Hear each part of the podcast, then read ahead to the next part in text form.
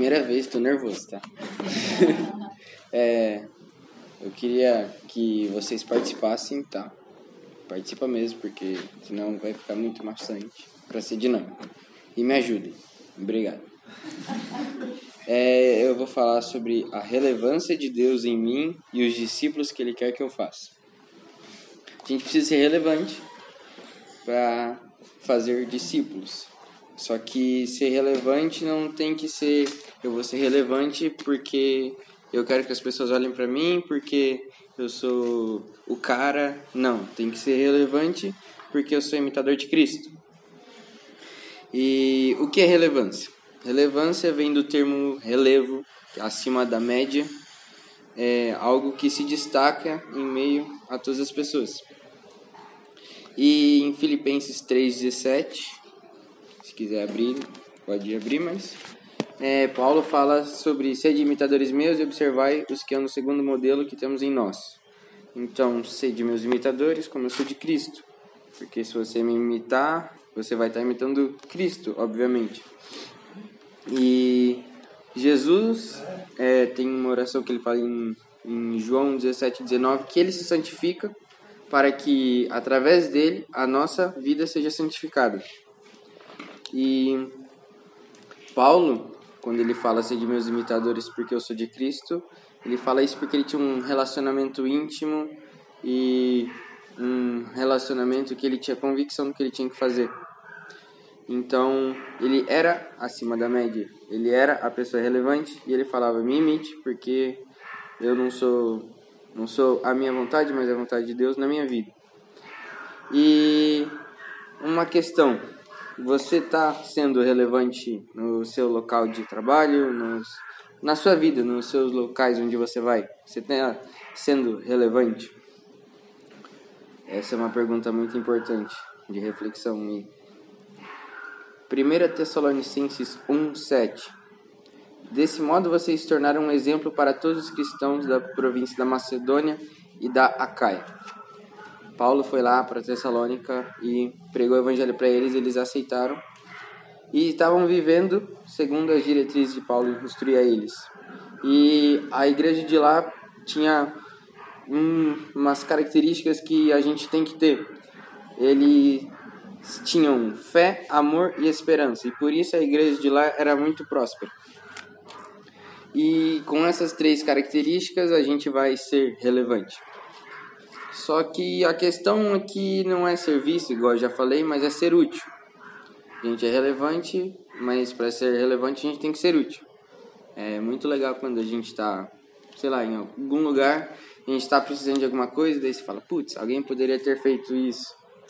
E quando você está no lugar e fala, nossa, eu precisava disso, alguém já foi lá e fez. Fala, nossa, ainda bem que a pessoa fez.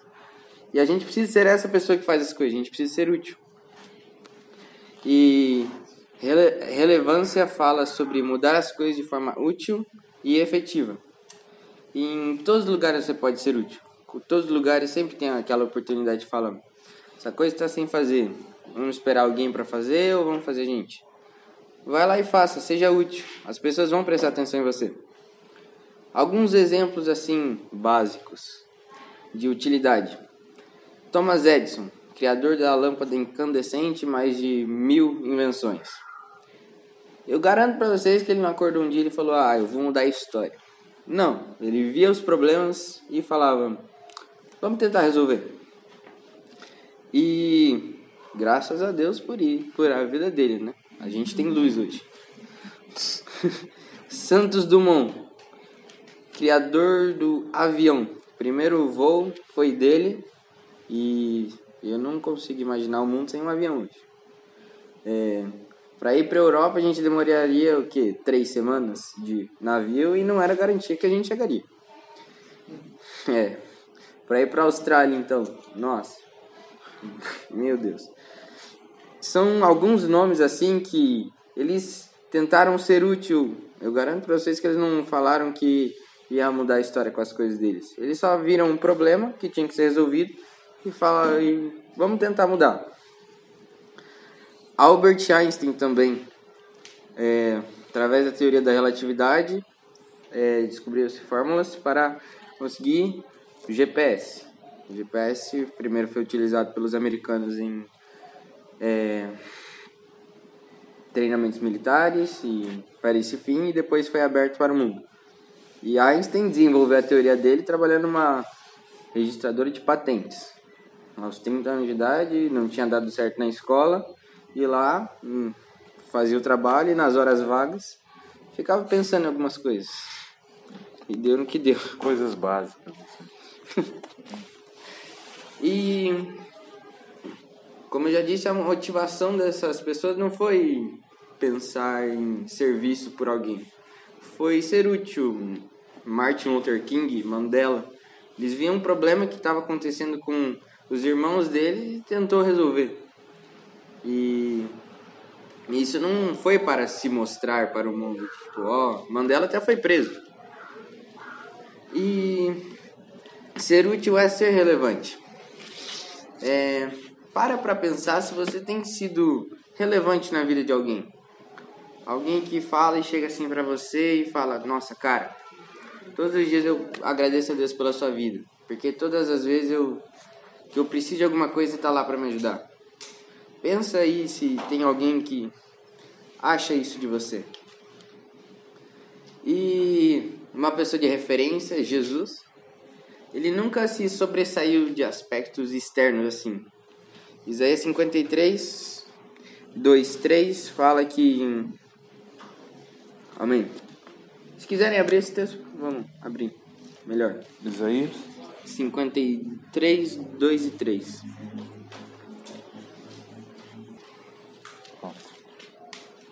Se alguém quiser ler. Putz, obrigado. Porque foi subindo como renovo perante ele e como raiz de uma terra seca. Não tinha aparência nem formosura Olhámo-lo, mas nenhuma beleza havia que nos agradasse. Era desprezado e o mais rejeitado entre os homens, homem de dores e que sabe o que é padecer. E como de quem os homens escondem o rosto, era desprezado, e dele não fizemos caso. Jesus não se sobressaía porque ele era igual o Saul, mais alto, mais forte, mais bonito. Não, ou mais rico. Ele era um filho de um carpinteiro, devia ter ficar suado o dia inteiro, sujo. Saía de porta em porta procurando emprego, porque os carpinteiros naquela época faziam isso, ia de porta em porta para ver se tinha alguma coisa para consertar, alguma coisa para fazer. E muitas vezes as pessoas não reconheciam que ele era o Messias. Muitas vezes não, na maioria das vezes não.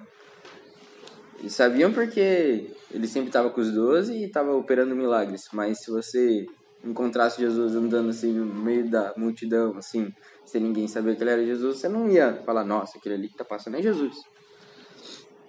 E foi tanto assim que na noite, quando ele foi traído, que os soldados foram até lá, os soldados chegaram assim, tinha 12 pessoas, ficaram olhando um pra cara do outro. Ainda bem que Judas falou, eu vou beijar ele pra vocês saberem quem que é. Porque ele não se sobressaía.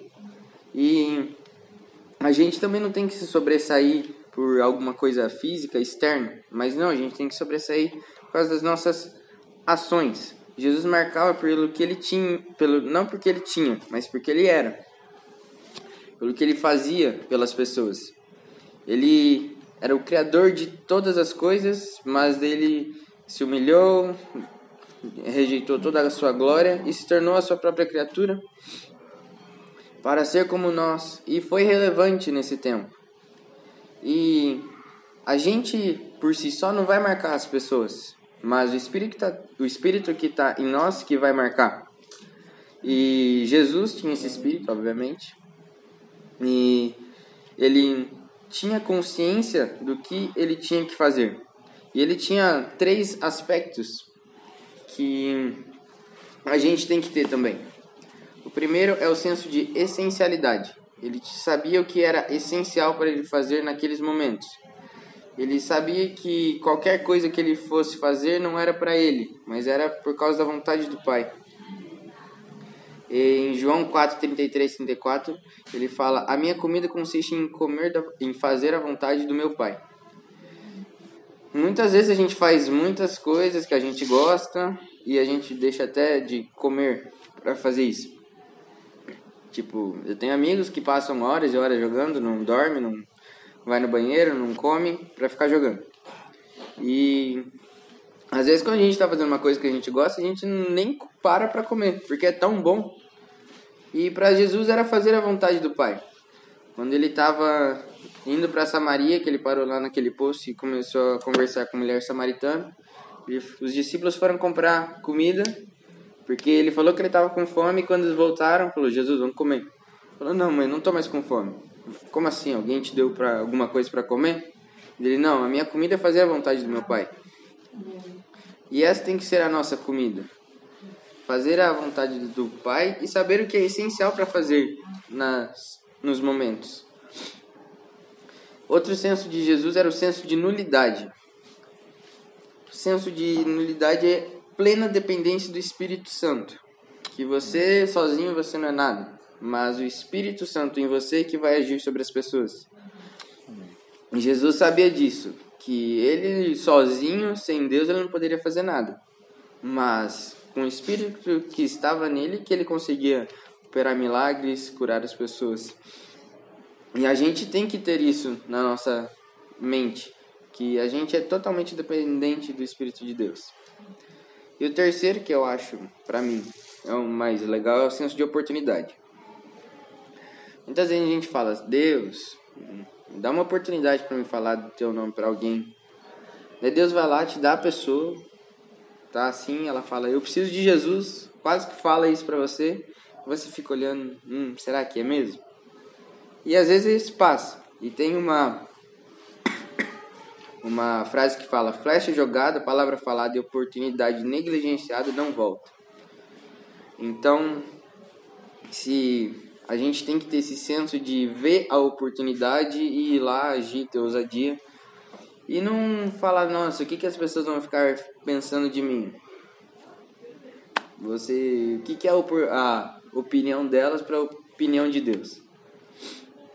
E e a gente tem que ir e não pode ficar envergonhado. A gente tem que ter, de novo, o senso de nulidade e deixar o Espírito Santo conduzir a tua vida. Amém. Você é relevante quando você vê o que Deus quer para você fazer naquele momento. E Jesus falou para a gente ir fazer discípulo e Mateus 28, 18 ao 20. Abre Se alguém quiser ler.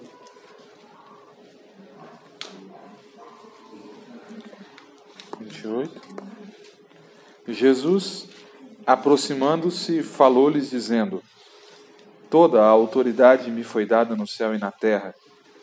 Ide, portanto, fazei discípulos de todas as nações, batizando-os em nome do Pai, do Filho e do Espírito Santo, ensinando-os aguardai todas as coisas que vos tenho ordenado.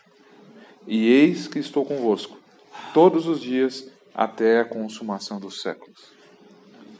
Tem três coisas nesse texto que a gente tem que ter em mente. É, a primeira é: Jesus tem toda a autoridade sobre todas as coisas. E quando ele subiu aos céus e ele deixou o Espírito Santo, a gente também, por meio do Espírito, a gente tem autoridade sobre todas as coisas. Não importa se a pessoa está com um demônio e ela fala que eu vou te matar, você tem autoridade sobre ela. Você qualquer coisa que você pensa assim, tipo, nossa, Deus, no meu trabalho eu tô com um problema, ele tem autoridade lá. E ele vai te ajudar. E outra coisa é o id, portanto, id fazer discípulos. Isso é um mandamento, é um comando no modo imperativo, é uma ordem, vai.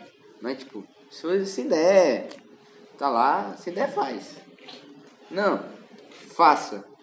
E você comenta pra gente a é, não, sim. E o importante é que é, foi a última coisa que Jesus deixou pra gente antes dele sim. subir, né? Exatamente. Melhor pro fim. É, às vezes a gente desanima, mas lembra que o Espírito está com você e é nóis. E você tem que também ter ciência qual que é a vontade de Deus para sua vida. É, Deus é um Deus de estratégia. O diabo já foi vencido na cruz, mas ele sabe que o dia dele está chegando, mas ele quer trazer o máximo de pessoas junto com ele. E Deus tem estratégias para isso. E você tem que ter clareza do que é ser qual é a sua função no corpo. E isso que também é a beleza da igreja, porque todas as pessoas juntas que cada um tem a sua área e todo mundo funciona perfeitamente. No nosso estudo de terça, a gente está lá, qual é o seu chamado? A coisa mais certa a se fazer é perguntar aos líderes, igual a gente viu. Ó, jogando as coisas para vocês. E a gente tem que saber qual é o nosso chamado para a gente atuar certo. É igual num time de futebol, vamos supor que a igreja é um time de futebol. Jesus é o técnico. Se você é zagueiro, você não vai ficar lá na posição de centroavante. Claro, se a bola sobrar, tá o gol aberto, você chuta e faz gol. Mas não é a sua área. É, às vezes é melhor você estar tá lá na zaga, que você é muito melhor, tipo eu, assim, que tem gente para ficar lá na frente. Fica tranquilo, tem muita gente. E você tem que saber o que, que você vai fazer. E a gente tem que ter convicção do que a gente tem que fazer. Jesus tinha uma convicção hum, tremenda do que ele tinha que fazer, de qual que era a vontade do pai dele. Quando ele está no Getsemane, ele até fala: Deus, é, pai, não faça a minha vontade, mas a tua. Ele sabia qual era a vontade do pai. Para Jesus era natural, era prazeroso era a comida dele fazer a vontade do Pai. E a gente, tinha, a gente tem que ter essa convicção do que a gente tem que fazer.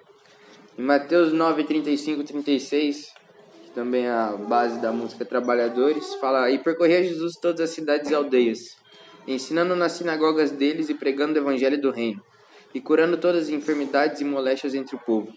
E vendo a multidão, teve grande compaixão deles, porque andavam desgarrados e errantes como ovelhas que não têm pastor. Jesus viu o sofrimento, Jesus viu a dor no que aquele povo estava passando. Em pleno auge do Império Romano, eles basicamente viviam para trabalhar e pagar imposto e mal tinha dinheiro para comer. Jesus viu isso. E ele nos dará olhos para ver esse sofrimento no mundo que a gente está. E ele se compadeceu. E, a, e Jesus vai nos ensinar a ter compaixão desses que sofrem. Às vezes a gente tá, não sei, tá entrando no seu prédio e tá lá o porteiro e você fala: Ô Severino, tudo bom? Ele, tudo bem. Mas às vezes você fala: Tudo bem? Dele, ah, tudo bem. E Jesus vai dar nos olhos para ver: Hum, esse tudo bem não foi tão bem assim.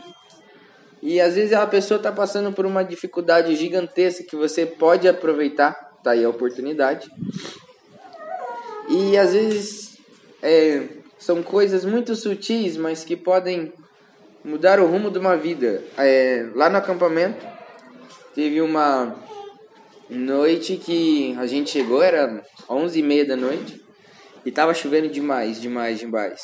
E a chácara era longe, e eram dois ônibus e uma van. E o, um, tinha um ônibus na frente e eu tava no de trás. E o nosso ônibus parou assim, a gente ficou assim, daí o Luiz, que era o responsável pelo ônibus, ele falou, ó, oh, o outro ônibus atolou. Daí tiveram que chamar um trator e, todo, e a gente foi pra chácara, voltou. Inclusive nessa noite nosso ônibus também atolou, mas a gente conseguiu desatolar ele. E pegou as pessoas, só que o motorista daquele ônibus ficou lá porque ele tinha, ele era o responsável pelo ônibus e ele tinha que fica lá cuidando do ônibus à noite, esperando o trator. E tinha um obreiro que estava no acampamento e ele falou: Não, vou ficar com você. Ele chegou lá e ele falou: Não, pode ir embora que eu fico aqui. Daí o motorista falou: Não, já que você vai ficar, eu fico também. E daí eles começaram a conversar e mesmo nessa dificuldade, o obreiro lá foi usado por Deus e o cara aceitou Jesus naquela noite. Ele estava passando por problemas na casa dele, estava desviado, e naquela noite ele entregou a vida dele para Jesus e ele aceitou Jesus naquela noite, tipo, três horas da manhã. Eles ficaram a noite inteira conversando. E Jesus vai nos dar essas oportunidades e quando você não vê as oportunidades, você fala: Espírito Santo, me ajuda a criar uma oportunidade então. Já que está tão difícil, me ajude a criar a oportunidade. E Jesus via não só o sofrimento, mas quando ele chegava, ele via também o potencial daquela pessoa. Eu, particularmente, não escolheria Pedro para ser um dos meus discípulos. O cara tava lá consertando as redes dele. Ia passar, falar, ô, oh, tudo bom? E seguir. Mas não, Jesus viu o potencial que Pedro tinha. Ele viu o potencial de todos os discípulos. Ele via os sofrimentos, via as dores, mas ele via potencial, ele via qualidade, ele via defeito. E ele vai nos dar esses olhos para ver isso. Mas por que, que ele vê tantas coisas assim? Porque ele tinha plena convicção da vontade do Pai. E eu preciso ter essa convicção. Por que, que Deus escolheu Davi? Davi era o mais novo, provavelmente não ia ganhar nada da herança do pai dele, porque tinha mais um monte de irmão. E mais fraquinho, fraquinho, e o mais desprezado dentre os irmãos, mas Deus não vê a aparência, Deus vê o coração. E o reinado de Davi foi o reinado mais próspero de Israel, porque ele viu o coração de Davi e Davi era temente a Deus. Mesmo quando Davi pecava, ele falava: Putz, eu errei, e voltava para se reconciliar com o pai. E o nosso coração precisa ser acessível.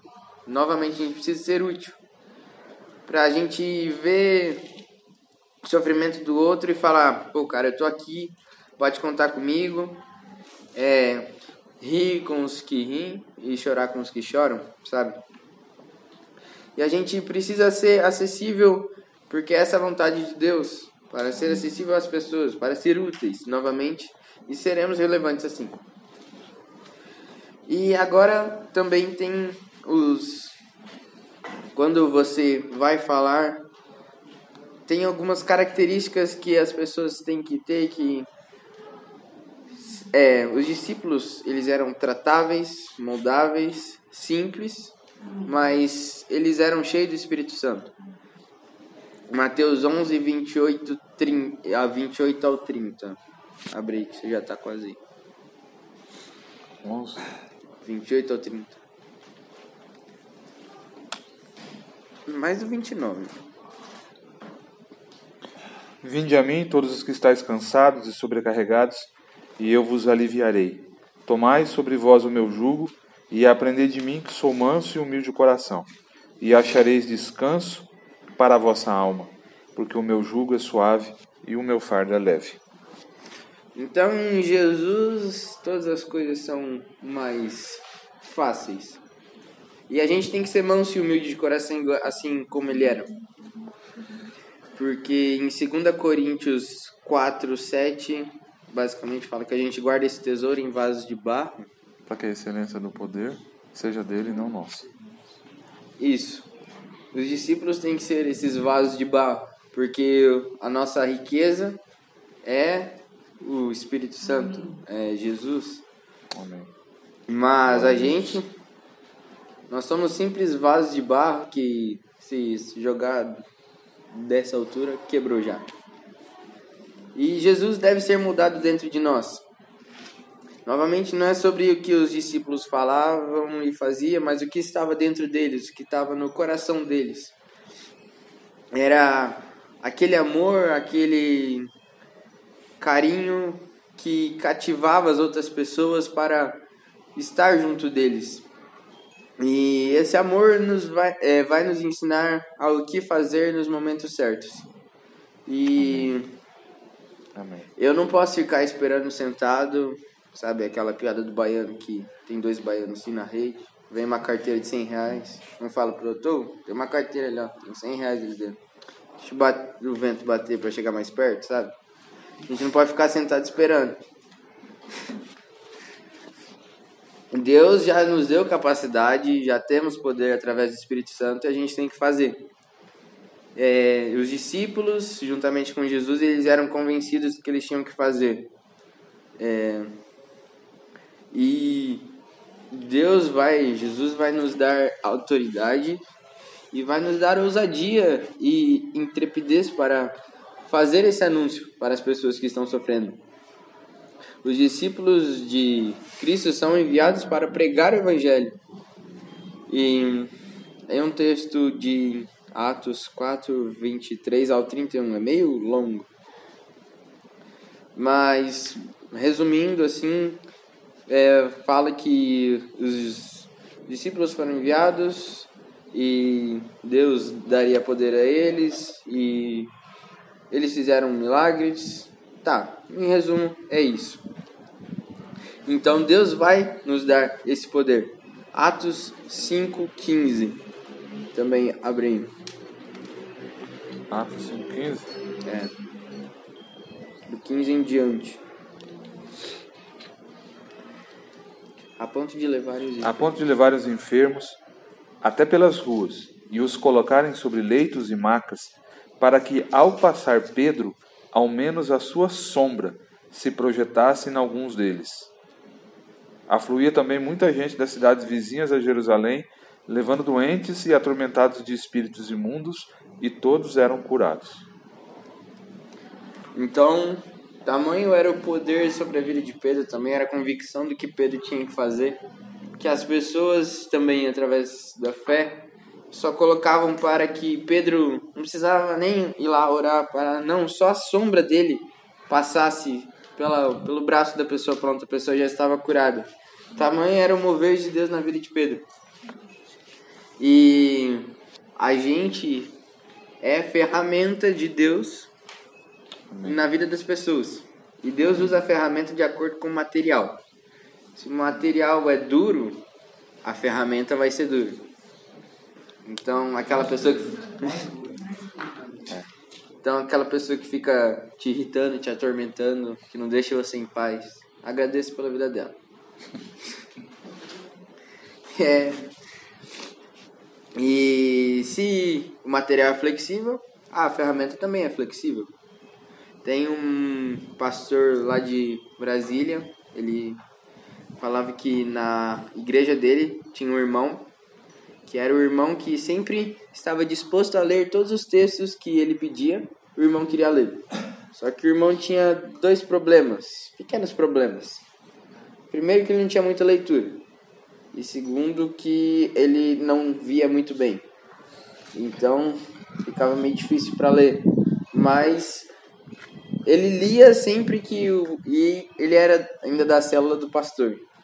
Então em todos os momentos ele queria ler os textos. E o pastor ficava lá, angustiado, vendo ele demorar tempo pra caramba para ler os textos. Mas aí o Espírito Santo começou a falar com ele de que ele estava moldando o coração dele pela paciência. E que ele tinha que ser mais paciente, que nem todo mundo era igual a ele. Nem todo mundo tinha essa rapidez. E ele foi moldando isso até um ponto que ele fez, não sei se para alegria ou para tristeza da congregação. Ele nomeou o irmão como leitor oficial. É sério. E todos os textos que eles iam ler, ele já se ficava lá e já recebia os textos antes. E lia todos os textos. E foi ferramenta na vida de muitas pessoas, eu acredito. E a convicção nos ensinará a viver de acordo com a vontade do Pai e a gente vai ser, através dessa convicção, a gente vai ser relevante e vai ser santo. Ser santo é a condição básica para a gente ser discípulo. E Efésios 1, 1, 2. É, eu não vou decorar os textos. Efésios 1. 1, 2. É... 4. Assim como nos escolheu nele antes da fundação do mundo, para sermos santos e irrepreensíveis- irrepreensíveis perante ele em amor. Nos predestinou para ele, para a adoção de filhos, por meio de Jesus Cristo, segundo o beneplácito da sua vontade. Então, ser discípulo tem a base em ser santo. E como eu disse lá no começo, Jesus ora e se santifica para que através dele a gente seja santo. Então fica tranquilo, ele também está querendo que a gente seja santo e está nos ajudando nisso. E a gente é chamado para levar o evangelho para o máximo de pessoas possível. A gente tem que chegar ao ponto de que a gente pare, olhe ao nosso redor e fala: pronto, todas as pessoas que eu conheço aqui já estão em Cristo. Então deixa eu mudar de lugar para que eu traga mais ainda. Quando a gente chegar nesse ponto, você está no caminho certo, continua. não para não. E todo o sonho e projeto de Jesus foi baseado na vontade do Pai dele. E ele preparou os discípulos, ele instruiu e ensinou eles para fazer isso também. Para ir fazer igual ele, fazer discípulos, que ele não tinha só 12, ele tinha muitos. Para levar o evangelho. E com 12 pessoas, vamos dizer assim, olha quantas pessoas são adeptas ao cristianismo hoje, pelo menos se dizem, né? E a gente tem recebido o Espírito Santo todos os dias para fazer isso, para levar isso e para mudar as vidas das pessoas. É, quando a gente estava lá na Praça dos Três Poderes, eu e mais um amigo e mais umas meninas, não lembro quantas pessoas é, a gente orou por um cara, ele aceitou Jesus e ele era uma pessoa muito triste porque os pais deles ab abandonou ele, o irmão dele, o irmão gêmeo, quando ele tinha dois anos, eu acho. Deixaram ele na porta do orfanato e foram embora. E você via no rosto dele, ele olhava para você e via que ele era uma pessoa muito triste, muito angustiada. Ele olhava para você com aquela cara triste, não abria sorriso nenhum, mal falava. E a gente orou por ele, ele aceitou Jesus, a gente falou que Jesus era o pai dele e ele tinha prazer que ele fosse filho dele. E na hora, assim, foi. Sim, eu abracei ele, meu amigo abraçou ele. Na hora ele abriu um sorriso e a gente falou isso. E a gente mudou, eu tenho certeza que Jesus mudou a vida daquele, daquela pessoa. Porque ele, Jesus não é uma, um Deus de tristeza, um Deus de amargura. Mas a nossa vida tem que ser relevante, nossa vida tem que ser acima da média para a gente fazer discípulos. Tem uma frase que fala que se for preciso a gente falar, que a gente fale, mas que as nossas ações, o Espírito Santo através da nossa vida, que já fale para as pessoas, vamos dizer assim. É, que dê exemplo para as pessoas de como a gente é. Em... Eu fui meio rápido por causa do tempo, tá? Mas, em resumo, é isso que eu tinha que falar. Então, vamos, tem um resumo. Senso de oportunidade, senso de essencialidade e senso de nulidade. São os três aspectos que a gente tem que ter.